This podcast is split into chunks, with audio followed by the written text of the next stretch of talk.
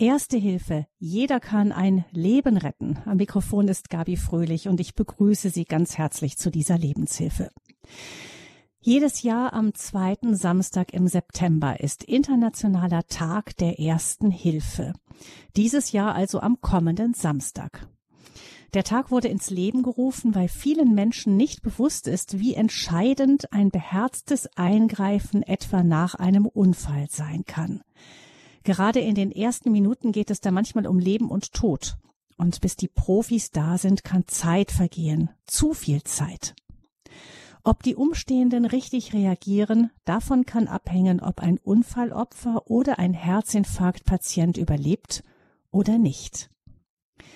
Dennoch liegt bei den meisten von uns der erst, letzte Erste-Hilfe-Kurs viel zu lange zurück.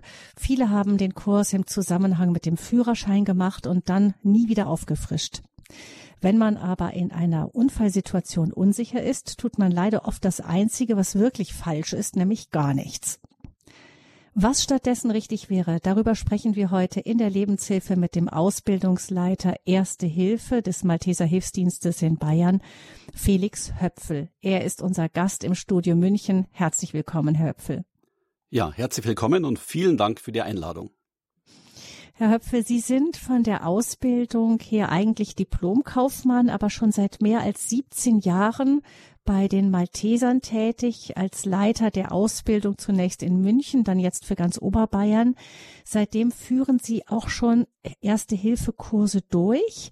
Sie bilden inzwischen auch die Ausbilder aus. Was ich ja spannend fand bei Ihrer persönlichen Vita ist, dass Sie eigentlich selbst gar kein Notfallsanitäter und auch kein Arzt sind. Das heißt, dass diese Grundvoraussetzung ist für Erste Hilfe erstmal gar nicht so wesentlich. Das ist absolut richtig. Also Erste Hilfe ist ja eine Erhaltung der Zustände, die der Patient gerade hat, bis der Rettungsdienst eintrifft. Das heißt, wir sind nicht therapeutisch tätig, wir brauchen gar nicht so viel Grundwissen, wir brauchen ein bisschen Kenntnisse, die gibt's im Erste-Hilfe-Kurs und ansonsten Empathie, Zuwendung und natürlich auch gesunden Menschenverstand. Sie haben auch ähm, einen Begleiter mit ins Studio gebracht, Herr Höpfel, einen sogenannten AED. Vielleicht können wir den auch mal kurz hören. Ja, begrüßen wir ihn mal oder er uns. Entfernen Sie die Kleidung von der Brust des Patienten. Öffnen Sie das Paket und kleben Sie die Pads auf die Haut des Patienten. Bringen Sie die Pads wie abgebildet an. Sehr das heißt, das ist. Würde er jetzt nicht. Ja. Das wiederholt sich jetzt sonst. Genau, das können wir gleich nochmal näher reinhören. Das ist so eines von den technischen Hilfsmitteln, die inzwischen auch vielen von, also eigentlich allen, die in öffentlichen Räumen äh, mit viel Durchgangsverkehr tätig sind oder unterwegs sind, zur Verfügung stehen. Das ist ein sogenannter Defibrillator. Haben diese, diese Hilfsmittel ähm, die erste Hilfe schon verändert, Herr Höpfel? Ja, ganz gewiss. Also ich glaube, man kann sagen, über die letzten 30 Jahre hat sich so der Zauber der ersten Hilfe und der Notfallmedizin schon ein bisschen gelichtet. Also selbst als ich Jugendlicher war, waren viele Maßnahmen, die heute in einem Erste-Hilfe-Kontext normal sind, zum Beispiel die Herzdruckmassage, das waren ärztliche Maßnahmen, Anwendung eines Defibrillators schon gleich gar. Da hat sich viel geändert, man traut dem Laien heute mehr zu, und die Laien machen es auch überwiegend großartig. Mhm. Jetzt am kommenden Samstag wird überall in der Welt, unter anderem vom Roten Kreuz, aber auch vom Roten Halbmond daran erinnert, wie wichtig Erste Hilfe sein kann. Eigentlich braucht es ja nicht viel Fantasie, um das zu begreifen. Dennoch gibt es sehr, also wenige Menschen, die so einen Erste-Hilfe-Kurs auch mal aufgefrischt haben, um auch vielleicht auch die neuesten Erkenntnisse mit einzubringen. Ähm, Sie haben ja mit den Leuten immer wieder Kontakt. Was meinen Sie, warum machen das so wenige? Also ich erlebe bei Erste-Hilfe-Kursteilnehmern auf der einen Seite eine gewisse Berührungsangst. Wir dürfen nicht vergessen, dass das Thema Erste Hilfe eine Konfrontation mit der Endlichkeit unseres Lebens bedeutet. Erste Hilfe ist letzten Endes da, lebenserhaltend zu wirken, also wenn jemand einen lebensbedrohlichen Notfall erleidet. Und vielleicht will man damit nicht immer konfrontiert werden. Das zweite Problem ist sicherlich auch, dass wir uns als Bürger oft gar nicht so dessen bewusst sind, wer denn Hilfe benötigt. Man hat da so im Hinterkopf vielleicht verschiedene Fernsehfilme, Actionserien, wo immer irgendwelche fremden Menschen auf irgendwelchen Straßen umfallen. Das ist aber gar nicht der Fall.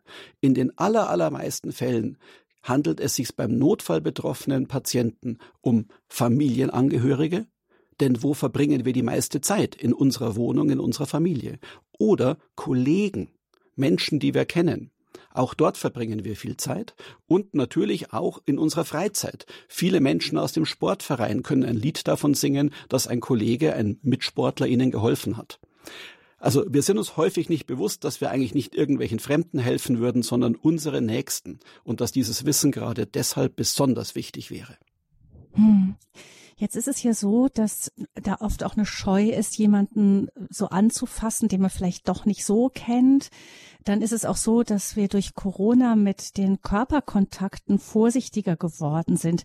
Hat so etwas auch Einfluss gehabt jetzt? Ich habe tatsächlich keine statistischen Erhebungen, die sagen, dass sich die Bereitschaft, erste Hilfe zu leisten, zwischen 2019 und heute geändert hätte. In den Erste-Hilfe-Kursen merken wir eigentlich, dass die Teilnehmer die Wiederholer sind, die also betriebliche Ersthelfer sind und diesen Lehrgang alle zwei Jahre wiederholen. Die sind total glücklich, dass sie jetzt wieder wirklich helfen können, dass sie einen Verband nicht mehr am Stuhlbein wickeln oder am eigenen Bein, sondern an einem ja, Mitmenschen. Mhm. Also da ist die also ich glaube, da hat Corona nicht zusätzliche Hemmschwellen aufgebaut. Ähm, wir haben relativ wenig Anfragen, die hier kritisch wären. Nichtsdestotrotz ist der Malteser Hilfsdienst als Ausbildungsstätte weiterhin sehr vorsichtig und wenn wir Abstände nicht einhalten können, tragen wir in Kursen Masken.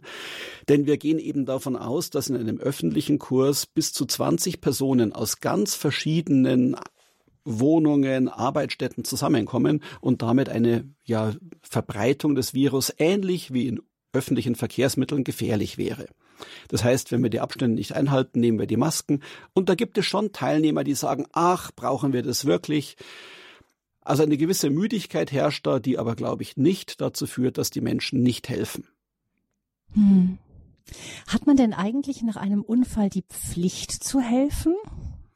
Zum das Beispiel, ein, wenn man Zeuge ist? Ich glaube, das ist eine ganz gute Botschaft, gerade jetzt zu den auslaufenden Sommerferien, weil das ist schon eine, ich würde mal sagen, Eigenheit des deutschen Rechts.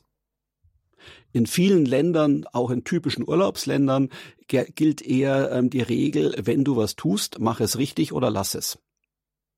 Und in Deutschland gilt die Pflicht der Hilfeleistung. Im Gegenteil, es gibt sogar einen Straftatbestand, der tatsächlich unterlassene Hilfeleistung heißt. Wir Bürger müssen notfallbetroffenen Mitmenschen helfen. Das ist gesetzlich so geregelt. Steht im Strafgesetzbuch im Paragraph 323, wir müssen helfen. Wobei helfen jetzt nicht bedeutet, handle wie ein perfekter Notarzt, sondern handle im Rahmen deiner eigenen Möglichkeiten.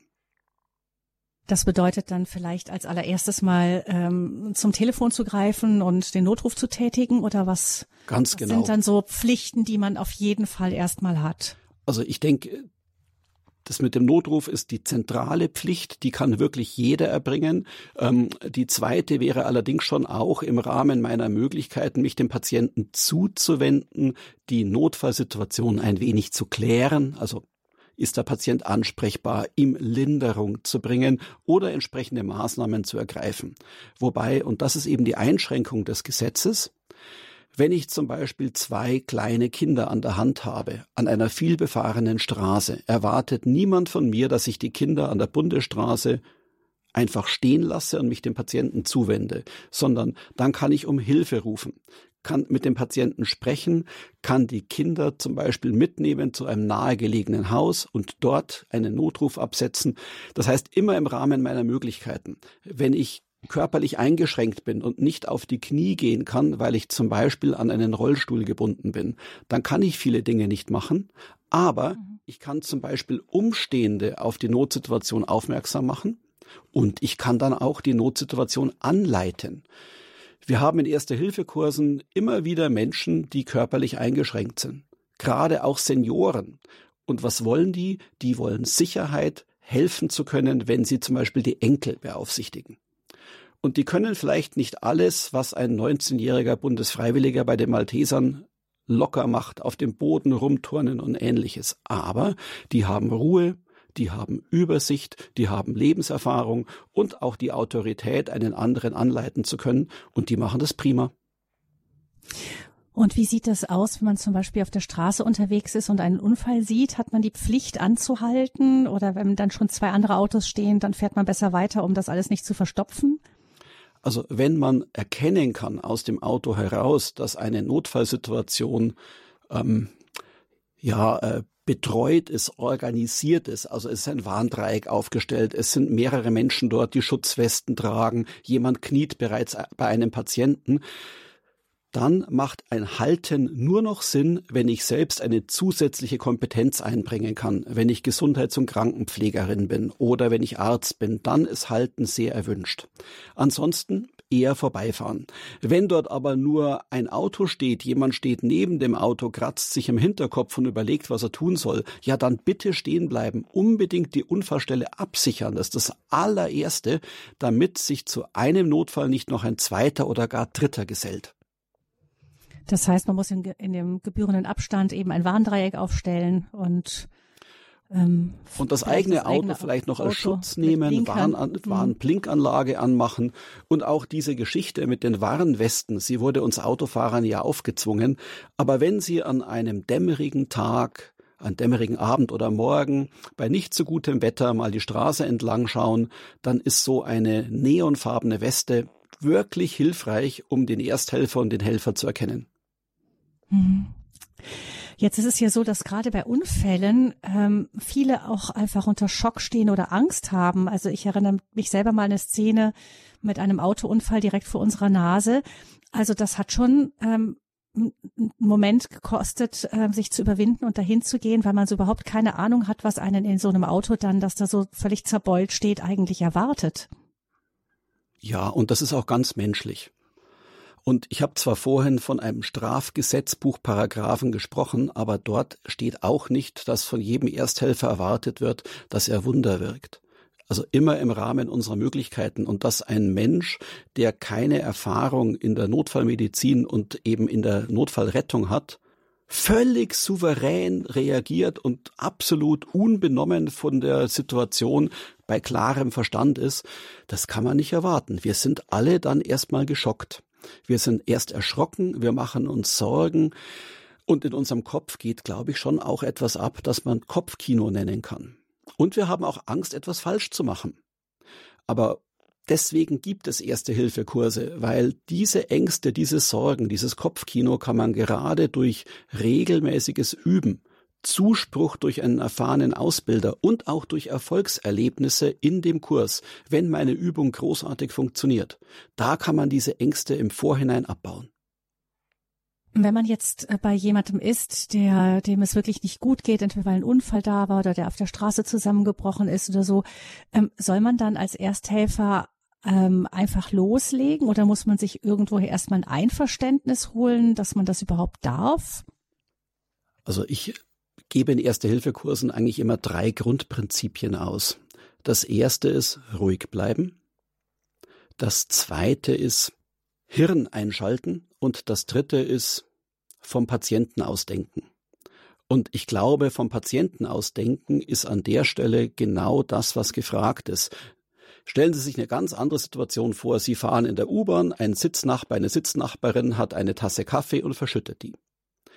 Jetzt kann ich natürlich meine Taschentücher zücken und einfach auf der, auf der Situation hier losdrücken und versuchen, den Kaffee aufzunehmen. Ähm, aber wahrscheinlich würde ich doch erstmal fragen. Ich habe Taschentücher, ich kann Ihnen helfen. Also genau das ist auch, was für den Notfallpatienten wichtig ist. Ganz viel Kommunikation.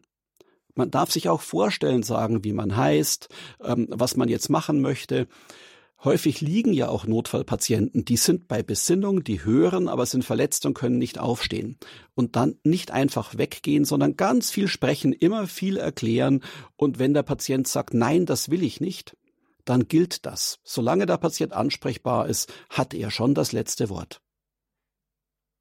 Es gibt ja auch die Möglichkeit, ähm, wenn man selber nicht ganz genau weiß, was richtig ist, sich über das Telefon auch ähm, Hilfe holen, also Anleitung zu bekommen über das Telef über ein Telefonat.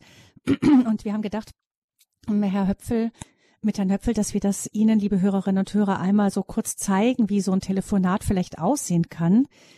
Ähm, nehmen wir jetzt mal an, Sie ähm, äh, ich finde, ich habe, bin bei der Nachbarin gewesen, sehe, die Tür steht offen, die steht irgendwie schon ähm, irgendwie den halben Vormittag angelehnt. Mir kommt das irgendwie komisch vor und ähm, ich gehe rein und frage, rufe kurz in den in das Haus rein und ähm, kriege keine Antwort. Dann gehe ich rein und sehe, dass die Nachbarin auf ihrem Sessel liegt und leblos wirkt.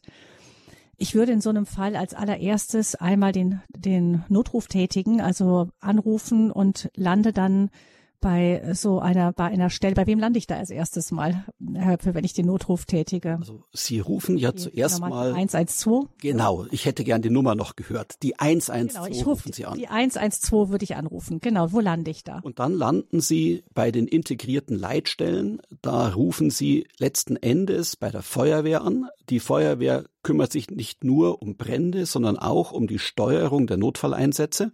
Und ich glaube, das ist auch ein ganz wichtiger Punkt im Erste-Hilfe-Kurs, den Leuten die Angst zu nehmen, dort anzurufen und ihnen das Bewusstsein zu vermitteln. Das ist jetzt nicht nur irgendwie eine automatische telefonische Weiterleitung an einen Rettungswagen, sondern da sitzt ein wirklich sachkompetenter Mensch, auch medizinisch sachkompetent. Und mit mhm. dem kann man sprechen. Und letzten Endes ist genau das, worüber wir jetzt also einen kleinen Versuch starten, eine Art der Telefonreanimation.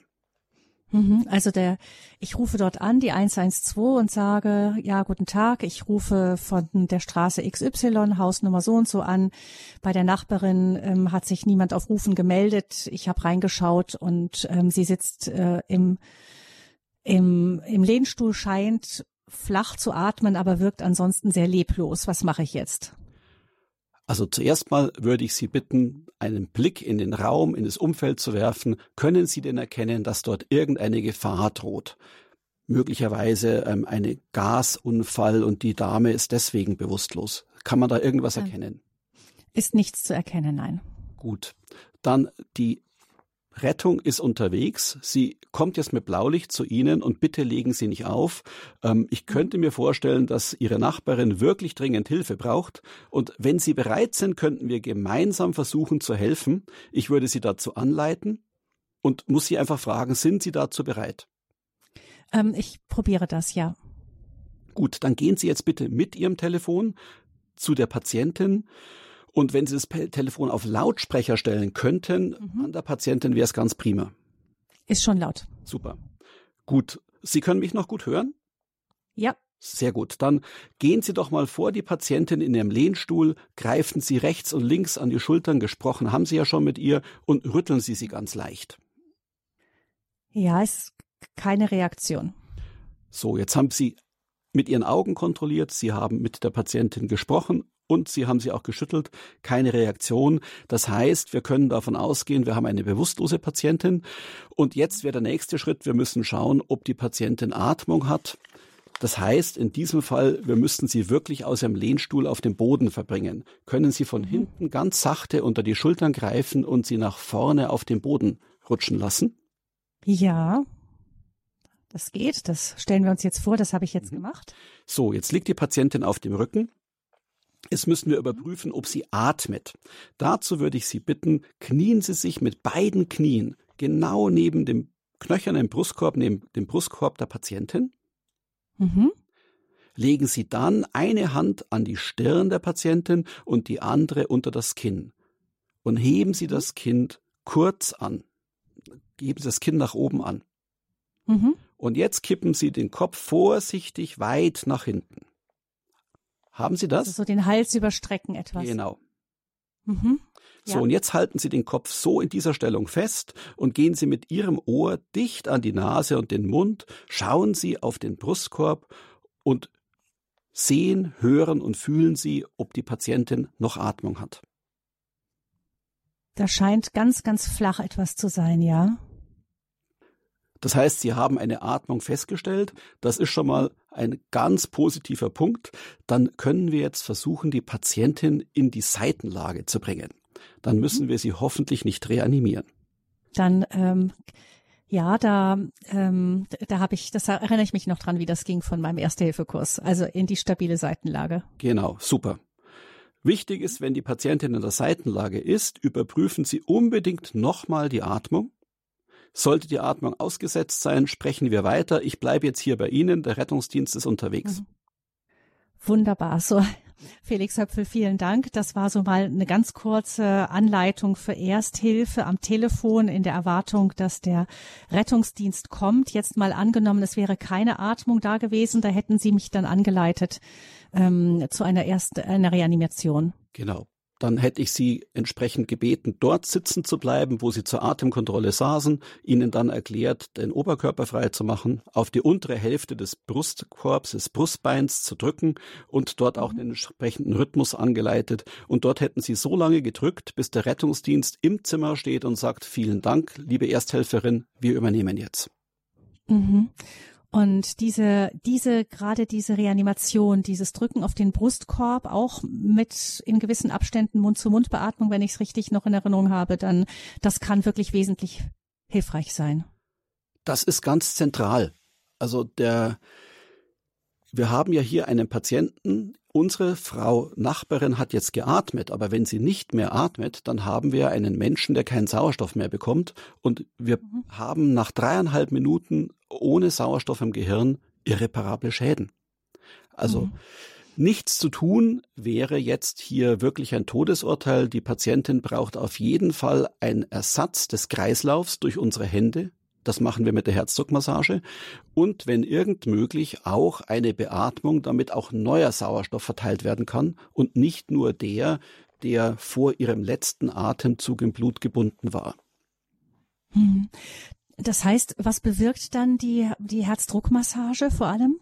Die Herzdruckmassage ersetzt die Wirkung des Herzens wenn wir sagen, dass das Herz einen kleinen Motor hat, dann ersetzen wir diesen Motor mit unseren Händen. Das heißt, die Pumpfunktion des Herzens wird nicht ganz so gut wie im Original, aber sie wird einigermaßen wiederhergestellt, indem wir mit einem Rhythmus von ungefähr 100 Mal in der Minute auf den Brustkorb drücken und dabei ungefähr Tennisballtief, so mindestens fünf Zentimeter tief eindrücken. Und dadurch wird der Blutkreislauf ein Stück weit in Schwung gehalten dann. Genau, damit wird der Blutkreislauf sozusagen wieder angestartet und dadurch, dass wir nicht aufhören, diese Maßnahme also nicht unterbrechen, wird der Blutkreislauf durch die Kraft unserer Hände ja aufrechterhalten. Hm.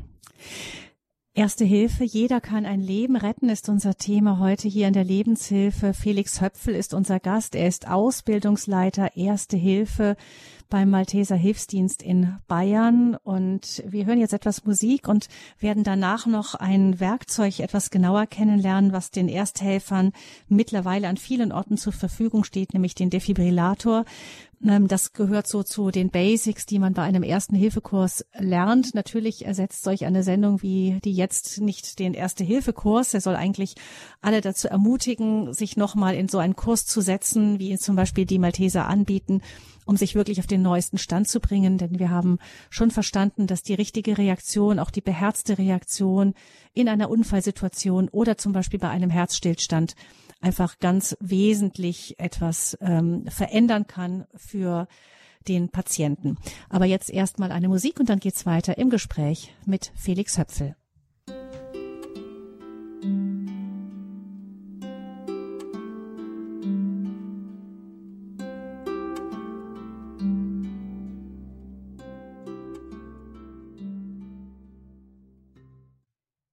Sie haben eingeschaltet in der Lebenshilfe bei Radio Horeb. Heute geht es um Erste Hilfe, denn jeder von uns kann ein Leben retten, wenn er oder sie energisch genug reagiert, in dem Moment nicht den Kopf verliert sondern ähm, wirklich versucht zu gucken, was braucht die betreffende Person, die vielleicht einen Unfall hatte oder einen Herzstillstand erlitten hat.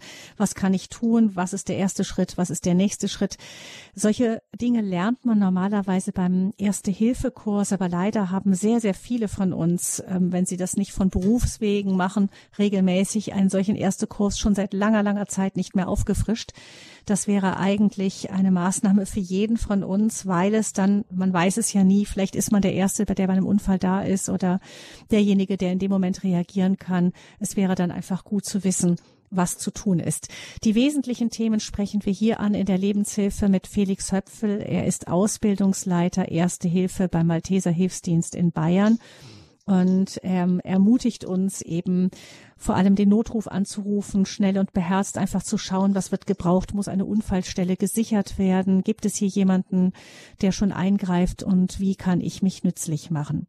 Wir haben in Deutschland auch eine Pflicht zur Hilfe ähm, wenn es jemandem schlecht geht. Es kann sogar sein, dass man wegen unterlassener Hilfeleistung belangt wird, wenn man eben gar nichts tut. Aber natürlich heißt das nicht, dass man irgendwie wie schon wie ein Arzt reagiert, sondern es wird von uns erwartet, dass wir im Rahmen unserer jeweiligen Möglichkeiten reagieren. Felix Höpfel, Sie haben, wir haben das eingangs schon kurz gehört, auch ein Gerät mitgebracht, das in vielen öffentlichen Gebäuden hängt, ein sogenannter Defibrillator. Das heißt, der kommt beim Herzstillstand zum Einsatz. Ähm, findet man diese Geräte relativ leicht? Ja, also die Defibrillatoren, diese AEDs, automatisierte externe Defibrillatoren, sind inzwischen wirklich sehr verbreitet in München zum Beispiel an allen U-Bahn, S-Bahn und ähm, Bahn-Umsteigehaltestellen, also an allen großen Bahnhöfen, ähm, am Flughafen. Viele Unternehmen haben heute in ihren Eingangsbereichen Defibrillatoren. Viele Schulturnhallen haben Defibrillatoren. Ähm, und wenn Sie ein Signal suchen, wo es einen gibt, dann achten Sie doch mal auf ein grünes Schild mit einem grünen Kreuz und einem Blitz durch. Das ist das Symbol für Defibrillator und wenn Sie heute oder morgen mit U- und S-Bahn unterwegs sind, schauen Sie mal, die sind auf den Bahnsteigen wirklich prominent angebracht. Und die kann man dann, also wenn man darf die dann rausholen, selbstständig auch. Man muss nicht erst eine Genehmigung bekommen, wenn ein Notfall da ist. Im ähm, öffentlichen Bereich sind die häufig ähm, nicht groß gesichert. Im U-Bahn-Bereich ist es so, dass es da eine Gegensprechanlage gibt, weil ja auch dann der Rettungsdienst den richtigen Weg finden muss. Da kann ich dann den Knopf drücken, kann mit der Leitstelle der U-Bahn sprechen. Die gibt dann die Information an den Notruf weiter, weil unter Umständen auch unter der Erde kein guter Mobiltelefonempfang mhm. ist. Und die geben mir dann auch den Defibrillator über einen elektrischen Magnetschalter frei. Mhm. Und ähm, wenn man jetzt so ein Ding noch nie gesehen hat, kann man damit umgehen? Ja, also alle Defibrillatoren haben einen sehr ähnlichen Aufbau. Sie sind so ein bisschen wie ein großes Handtäschchen. Ähm, sie haben üblicherweise zwei, maximal drei Knöpfe. Ein Knopf ist ein klassisches Einschaltesymbol, üblicherweise grün, und darauf befindet sich so ein Dreiviertelkreis mit einem Strich. Da drückt man drauf und dann fängt das Gerät sofort zu sprechen an und leitet einen durch die Maßnahme bis hin zu einer Unterstützung bei der Herz-Lungen-Wiederbelebung, indem der Rhythmus angeleitet wird und auch mitgezählt wird, in welcher Frequenz man beatmen muss. Ähm, was, was tut dieses Gerät denn dann? Ersetzt das sozusagen die, die, diese Herzdruckmassage? Oh, ganz wichtig, dass Sie das nochmal ausdrücken. Nein, das ist wirklich ganz wichtig zu sagen. Der Defibrillator kann vielleicht bei der ersten Hilfe als i-Tüpfelchen verstanden werden, aber ohne dem Ersthelfer, ohne der Ersthelferin am Patienten ist er nichts wert. Deswegen empfehlen wir die Anwendung eines Defibrillators immer nur dann, wenn man in der Notfallsituation zwei oder mehr Helfer hat. Denn den Patienten alleine lassen und sich auf die Suche nach dem Gerät zu machen, wäre grundfalsch. Das heißt, die Reanimation, die Herzdruckmassage kombiniert mit Beatmung, das ist die zentrale Maßnahme. Der Defibrillator kann die Wirksamkeit verbessern und erhöhen, aber er kann sie keines keinesfalls ersetzen. Vielleicht äh, spielen Sie uns noch mal ganz kurz vor, was dieser Defibrillator so an Anweisungen gibt. Ja, hören wir doch mal. Ich schalte ihn jetzt ein. Ich drücke jetzt auf den Knopf. Entfernen Sie die Kleidung von der Brust des Patienten. Mhm. Öffnen Sie das Paket und kleben Sie die Pads auf die Haut des Patienten. Bringen Sie die Pads wie abgebildet an. Also da gibt es so Pads, die man dann auf den Körper auf. Sie die Pads auf Genau. die Haut des Patienten. So, und wenn die Pads jetzt angebracht Pads sind, wie abgebildet an. kommt dann dieses Geräusch. Öff drücken Sie die. Berühren Sie den Patienten nicht. Analysiere Herzrhythmus. Berühren Sie den Patienten nicht. Analysiere Herzrhythmus. Kein Schock empfohlen. Beginnen Sie mit der Herzdruckmassage. Mhm. Das heißt, das Gerät, ähm, dann, dann unterbricht man eben die Wiederbelebungsmaßnahme für einen Augenblick und das Gerät misst dann erstmal den, ähm, den Herzschlag überhaupt, den Puls. Genau. Das Mhm. heißt, das Gerät hat letzten Endes einen eingeba ein eingebautes EKG. Dieses Mhm. EKG nimmt die Herz, die Herz, den Herzrhythmus des Patienten, vergleicht es mit Krankheitsbildern und nur wenn sich ein Krankheitsbild, bei dem ein Stromschlag helfen kann, nur dann wird entsprechend auch der Schock freigegeben und dann kann auch der Ersthelfer den Knopf drücken.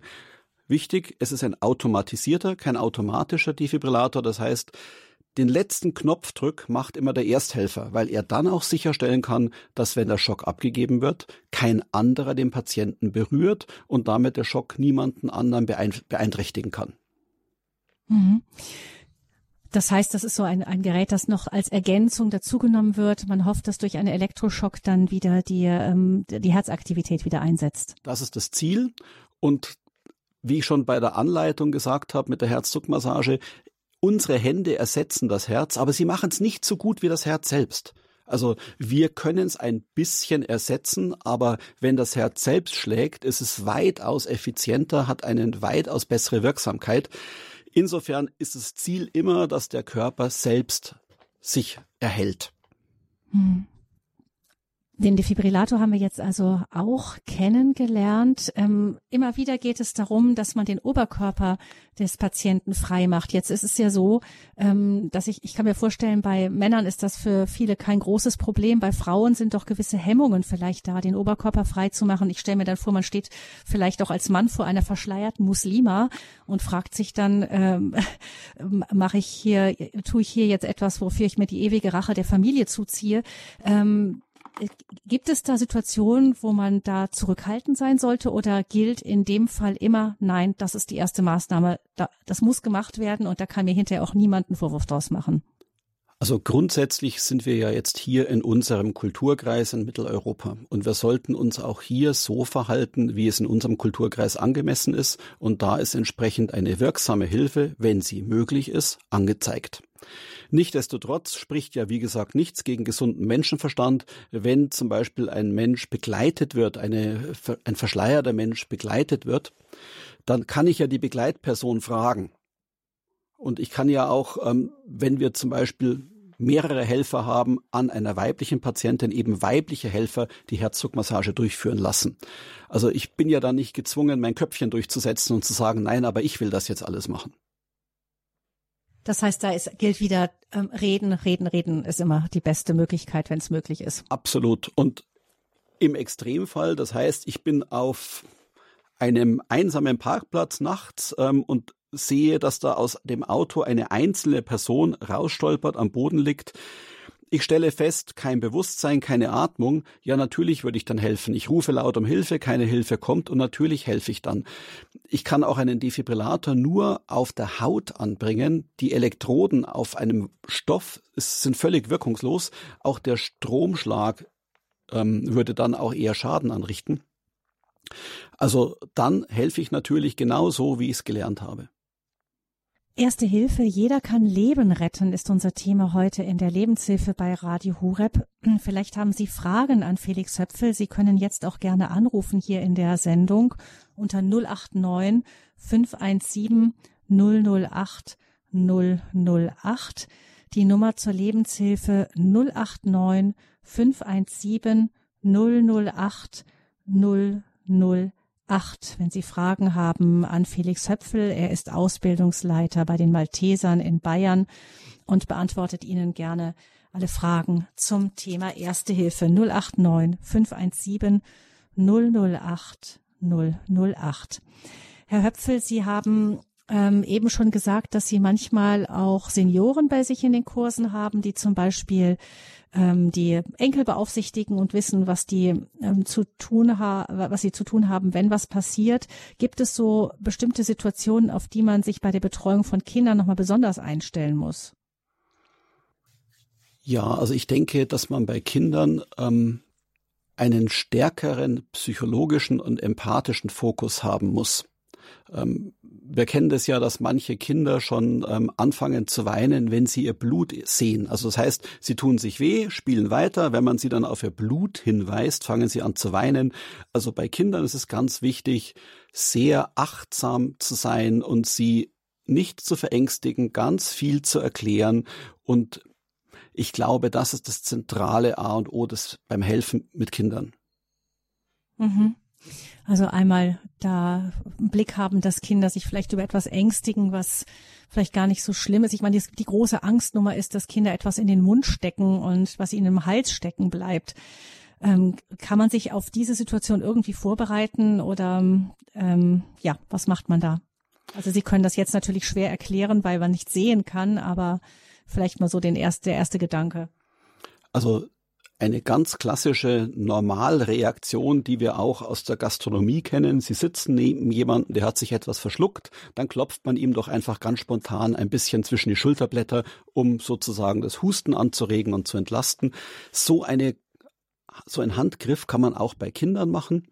Ähm, ich sag mal jetzt Kinder im Kindergarten und Grundschulalter, die kann man sich auch übers Knie legen, so dass sie sich mit den Ellbogen am Boden aufstützen und dann kann man zwischen die Schulterblätter klopfen. Dann drückt das Knie in den Bauch und damit wird sozusagen der Druck gestützt und dann mit den Schulterblättern wird nochmal dafür gesorgt, dass auch ein Hustenreflex entsteht und dann kommt der Gegenstand hoffentlich raus. Hm dass man so als erste natürlich das Beste ist es, es einmal vorgeführt zu bekommen, gezeigt zu bekommen. Wie gesagt, die Sendung kann keinen Erste-Hilfe-Kurs ersetzen. Wir möchten anregen, einfach darüber nachzudenken und ein, einige erste Schritte schon nochmal in den Kopf bekommen. 089 517 008 008 ist die Nummer hier zur Lebenshilfesendung zum Thema Erste Hilfe. Frau Marhofer ruft uns an aus Ludwigshafen. Guten Morgen. Einen schönen guten Morgen. Ich habe zwar erst zehn Minuten später eingeschaltet nach Beginn der Sendung, aber hätte eine Frage nochmal zum Rechtlichen. Wenn ich meinen Bruder besuche, muss ich eine ganze Weile äh, durch den Wald fahren und da kommt mir jedes Mal der Gedanke, was machst du, wenn da jetzt rechts irgendwo ein quer Auto steht und ein Mann da draußen steht und muss ich anhalten als Alleinstehende, allein in, als Frau? Weil man hat schon mhm. so viel gehört von gestellten Unfällen und dass hinterher Grausiges passiert ist. Was würden Sie da sagen? Also, Sie sollten sich nicht in Gefahr bringen. Wenn Sie also einen Eindruck haben, dass das eine gefährliche Situation für Sie sein könnte, ja. dann fahren Sie bitte einfach mit etwas reduzierter Geschwindigkeit vorbei. Versuchen Sie, so viel wie möglich Informationen einfach nur durch Schauen zu erhaschen von Aha, wegen ja. äh, ein grünes Auto, ein blaues Auto, ein gelbes Auto, vielleicht ein Kennzeichen, ein großer Mann, ein kleiner Mann mit Hut, also so viel Informationen wie möglich. Und wenn Sie dann davon überzeugt sind, dass das hier irgendwie eine Gefahrensituation ist, fahren Sie so weit, dass Sie auf gar keinen Fall noch gehört oder gesehen werden können und dann setzen Sie in Sicherheit einen Notruf ab.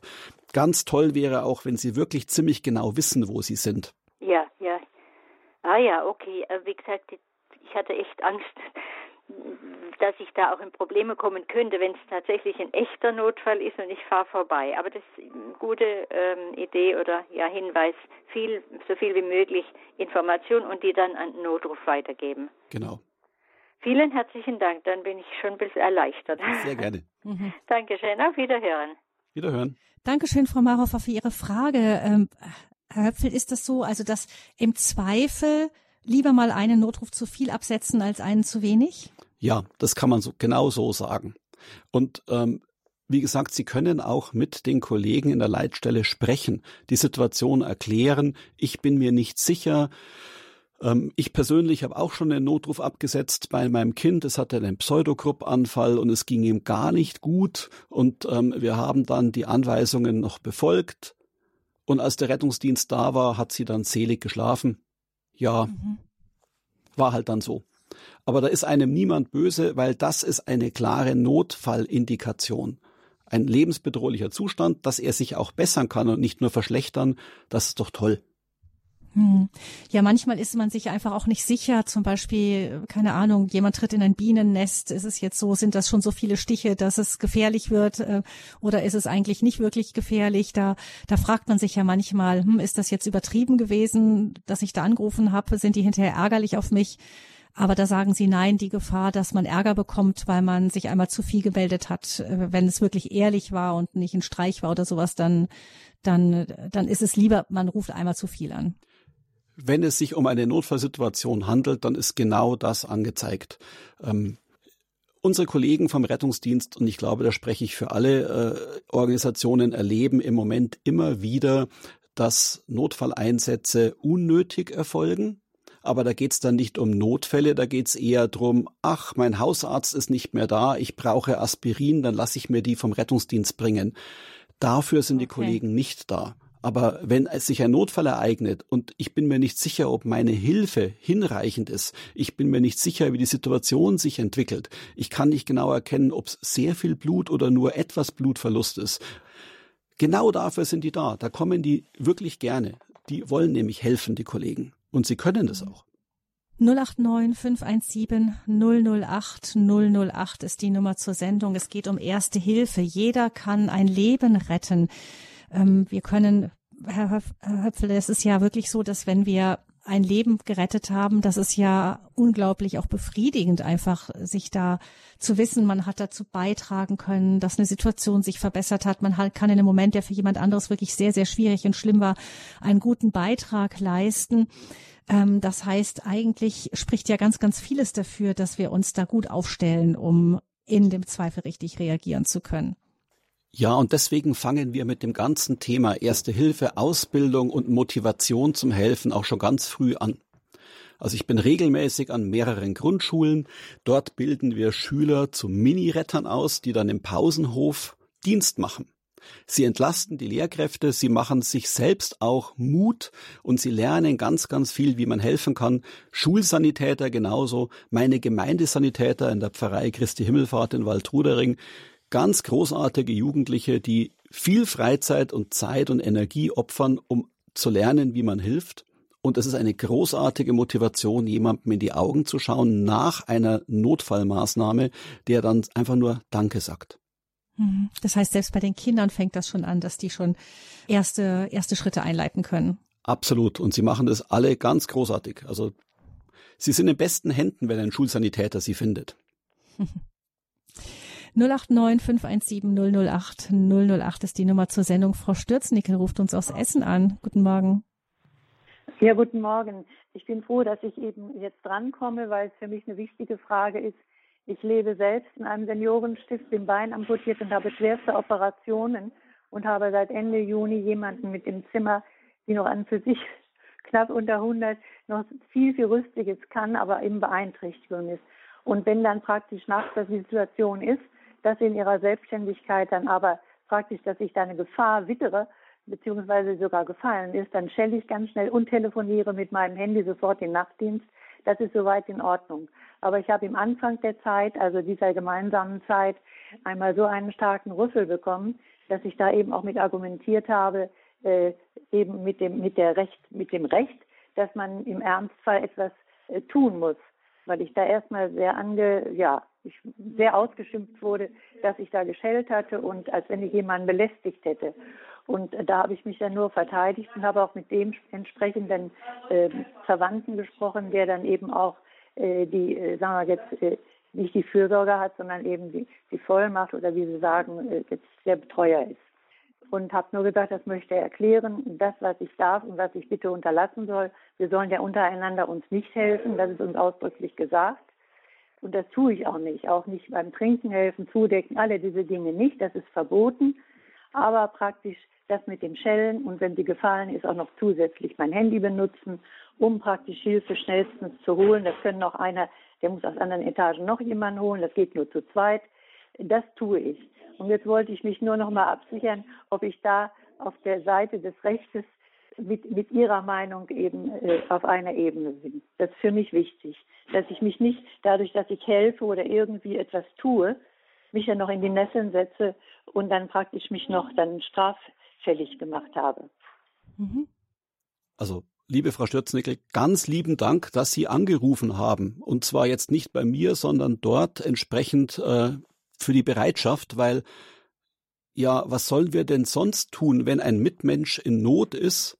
Ja, dann reagieren wir im Rahmen unserer Möglichkeiten. Sie haben erzählt, dass Sie körperlich eingeschränkt sind, dass Sie nicht so ohne weiteres ja. dem Bett springen können dann können Sie nur eines tun. Sie können zu Ihrer Mitbewohnerin rufen und sagen, hallo, was ist denn passiert? Kannst du mich hören? Ja, Kannst kann, du mit mir reden? Sie kann schlecht, ja, schlecht hören kann sie noch. Das ist also jetzt noch zwar eine Sache, aber ich habe ja schon vieles so, die, sie macht diese Griffe, wenn sie dann aufsteht und sich festhält, das macht sie also wirklich perfekt.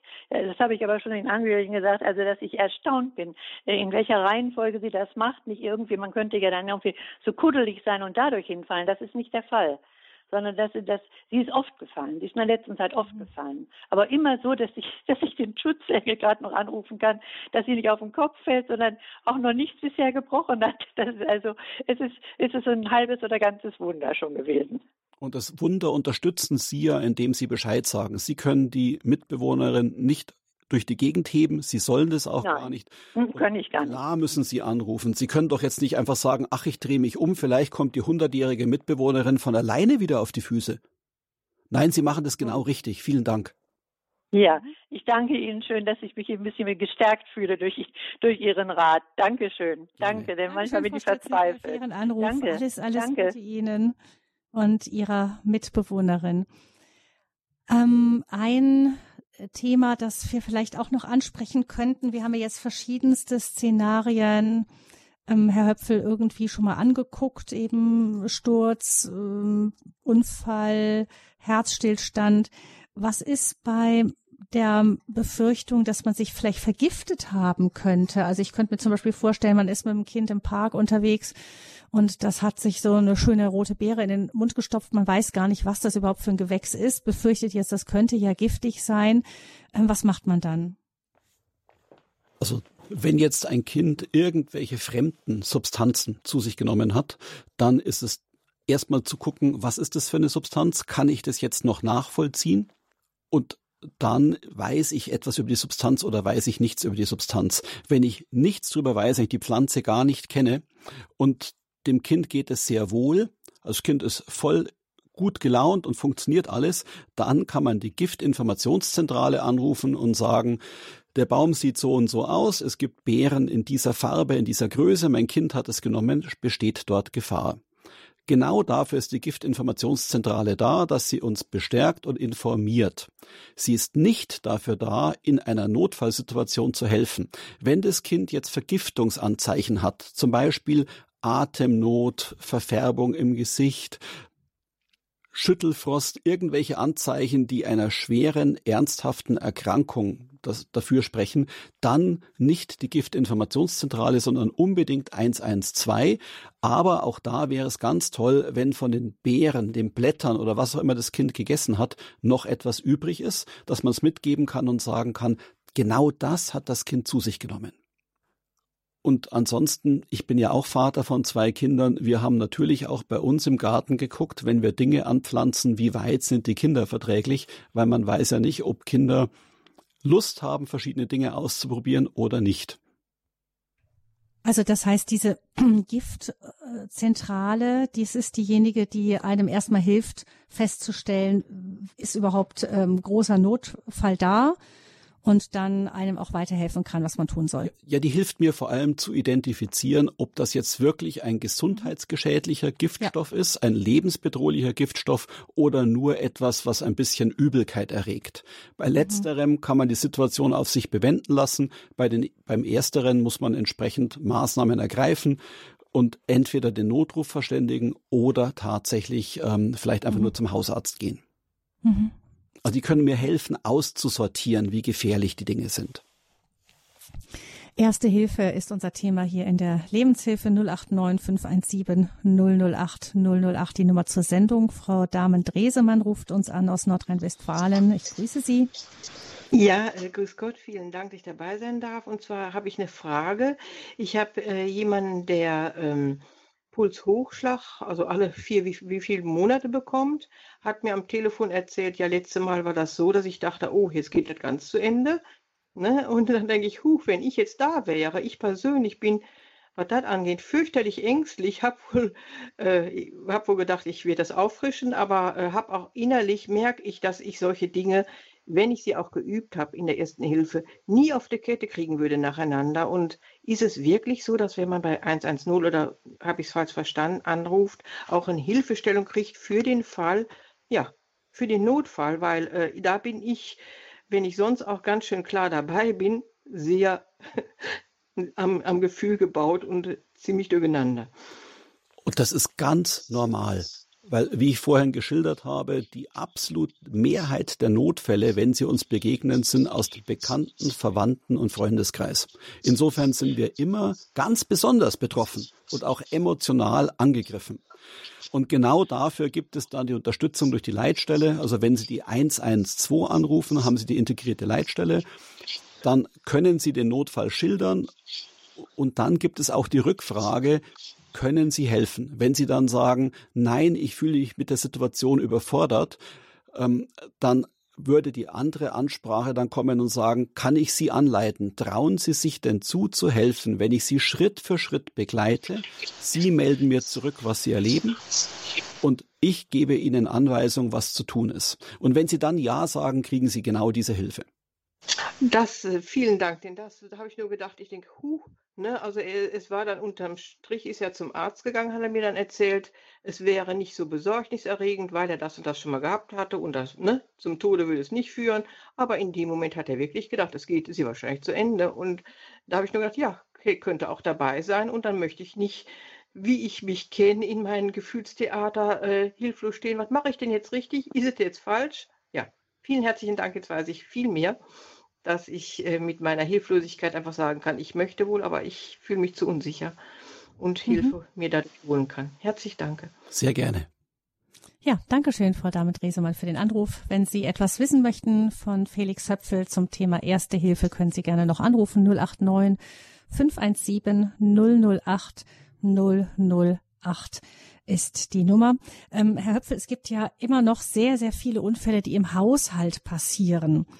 Ein Gefahrenpunkt im Haushalt ist das Thema Elektrizität noch. Das haben wir noch gar nicht angesprochen. Wie gefährlich ist es eigentlich, wenn man zum Beispiel an eine undichte Leitung kommt und dann doch einen heftigen Schlag bekommt? Weiß man sofort, wann man Hilfe braucht oder ist es so, ähm, also woran, wo stellt man überhaupt fest, dass nach einem, nach einem Elektroschock irgendwie Hilfe wirklich gebraucht wird? Naja, es gibt ja verschiedene Szenarien. Also ein Szenario ist ich bin einfach im Haushalt und ich finde ein Familienmitglied am Boden liegend, noch mit einem Elektrokabel oder mit einem Elektrogegenstand in der Hand am Boden liegend. Dann bin ich die Ersthelferin, dann bin ich der Ersthelfer und dann muss ich schauen, wie ich die Situation löse und meinem Angehörigen oder meinem Kollegen helfe.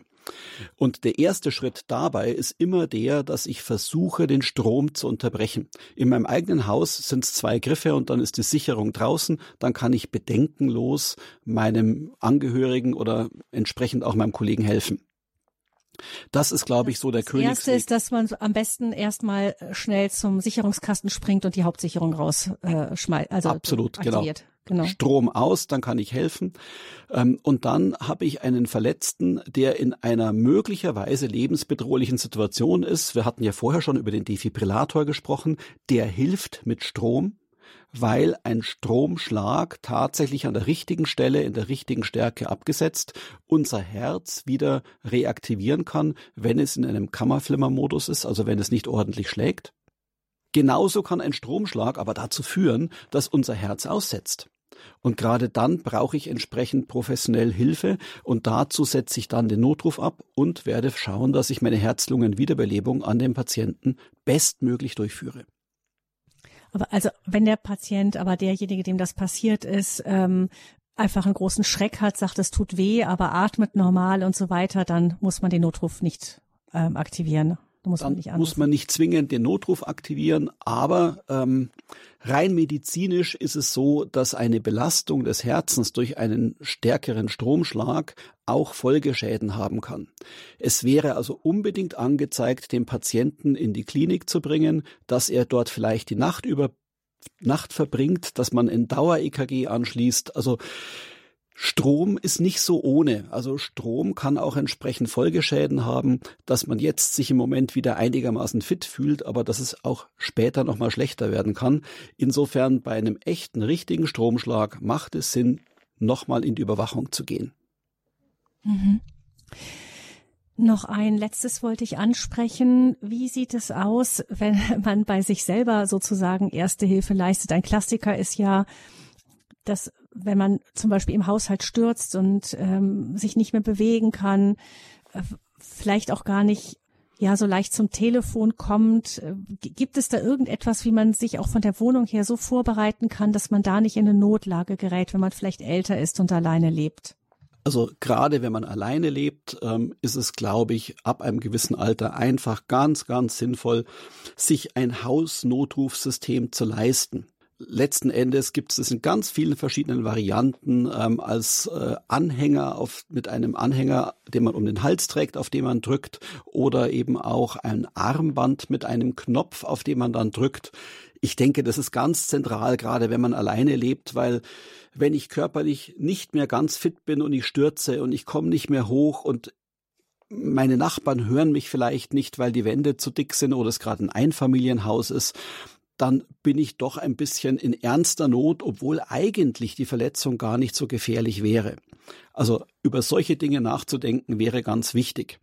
Oder dass man zum Beispiel bei seinem eigenen Mobiltelefon, wenn man eins griffbereit hat, eine Notruftaste einrichtet. Also eine Taste, wo man dann nicht lange im Katalog der verschiedenen ähm, im Telefonbuch des Telefons suchen muss, sondern wo man einfach einen Knopf drückt und zack, dann wird die angehörige Person verständigt. Solche Dinge könnte man zum Beispiel machen, damit ein Notfall abgesetzt werden kann. Und was auf jeden Fall auch sinnvoll ist, ähm, immer im Haus zu gucken, wenn ich stürze, wie könnte ich mir helfen? Dass man zum Beispiel im Badezimmer einen Hocker oder Schemel bereitstellt, damit man nicht lange am Waschbecken stehen muss, sondern vielleicht auch sitzen kann dass man immer so ein bisschen die Situation mitdenkt, auch wenn das natürlich nicht schön ist, daran erinnert zu werden. Ich höre da so raus, dass das Wichtigste ist, dass man wirklich so ein, Unfall oder äh, irgendetwas Ähnliches passiert ja plötzlich und man kann sich nicht in dem Sinne wirklich darauf vorbereiten, in dass man alles parat stellt äh, im Vorhinein, aber man kann einfach langfristig denken und kann langfristig einfach damit rechnen, dass etwas passieren könnte und sich dann fragen, wäre ich im Zweifel der Fälle gerüstet, wüsste ich, was ich tun müsste, weiß ich, wo ich mich eventuell festhalten kann, wie ich eventuell äh, zu einem Telefon komme und so weiter. Ja, also ich glaube, ein ganz wichtiger Bestandteil der ganzen Erste-Hilfe-Thematik ist immer auch die Prävention, also die Vorsorge. Die sollte man nicht außer Acht lassen. Hm. Und das gilt dann für einen selber, aber auch für die ähm, für diejenigen, denen wir eventuell begegnen, die uns auf der Straße begegnen können und so weiter. Das heißt, da haben wir auch die Verantwortung, uns vorzubereiten für den Fall der Fälle. Ich denke, das ist so eine der Hauptbotschaften, die auch für den Internationalen Tag der Ersten Hilfe auch all den Organisationen wichtig ist, die mit diesen, mit dem, mit der ersten Hilfe zu tun haben, die einfach immer wieder versuchen, daran zu erinnern, dass erste Hilfe etwas ist, was äh, plötzlich gebraucht wird, worauf man aber vorbereitet sein sollte. Ich möchte jetzt als letzten Hörer in der Sendung noch Herrn Schmitz begrüßen, der uns von irgendwo unterwegs aus anruft. Herr Schmitz, wo sind Sie gerade? Ich bin in Saarbrücken. In Saarbrücken. Grüße Sie, Herr Schmitz. Ja. Also, äh, ich bin in der Pflegestufe 3. Ich stehe kurz vor der Pflegestufe 4. Ich bin äh, äh, schwerst behindert und habe aber festgestellt, wenn man mit den Nachbarn richtig redet, dass sie sehr hilfsbereit sind. Zum Beispiel, ich kann ja nicht mehr äh, alleine rausgehen. Das geht nicht mehr, außer mit Rollstuhl, manuell oder beziehungsweise elektronisch. Aber da brauche ich immer wieder Hilfe, bis ich draußen bin.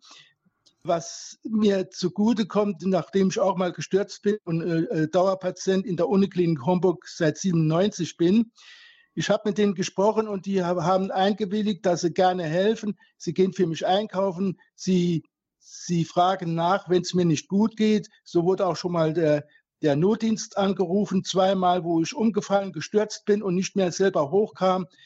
Also diese Nachbarschaft, wenn man die richtigen Worte verwendet und um, um Hilfe bittet, kommt man auch Hilfe und da läuft vieles einfach. Das ist also äh, für mich eine Win-Situation. Also kann ich auch nur jedem mhm. empfehlen, vorher richtig abzuklären, wie man sich mit den Nachbarsleuten versteht und dann äh, die helfen dann auch. Vielen Dank, Herr Spitz, für diesen Hinweis auch. Das gehört auch zur Vorbereitung, denke ich, Herr Höpfel, dass man einfach guckt, wer wohnt nebendran und mit denen einfach mal spricht. Im Fall der Fälle, was passiert, was können wir machen. Oft sind die Nachbarn ja dann hilfsbereit, wenn sie ähm, erfahren, dass irgendjemand in Not geraten ist. Vielen Dank, Herr Schmitz, noch für diese Ergänzung. Herr Höpfel, möchten Sie zum Abschluss noch ähm, einen, einen Schlussgedanken loswerden an uns alle? Also mir hat jetzt gerade der Anruf vom Herrn Schmitz unglaublich gut gefallen, weil das ist, glaube ich, ein zentraler, wirklich Schlussgedanke. Die Menschen sind viel hilfsbereiter, als die Regenbogenpresse einem äh, erwarten lässt. Die Menschen sind wirklich hilfsbereit, man muss sie ansprechen, man muss ihnen die Möglichkeit geben zu helfen und dann wird auch geholfen. Und alle, die heute zuhören, machen Sie mal wieder einen Erste-Hilfe-Kurs. Wunderbar, vielen Dank. Herr Höpfel für diese Sendung zum Thema Jeder kann Leben retten, erst durch Erste Hilfe. Wenn man sich für einen Erste-Hilfe-Kurs interessiert, wo wendet man sich hin? Sie finden unter im Internet unter www.malteser-kurse.de eine Kursdatenbank, da kann man sich für jeden Ort in Deutschland ähm, einen Erste-Hilfe-Kurs aussuchen. Alle anderen Hilfsorganisationen haben ähnliche Systeme, also es ist gar kein Problem, den Erste-Hilfe-Kurs zu finden und auch vielleicht direkt online zu buchen.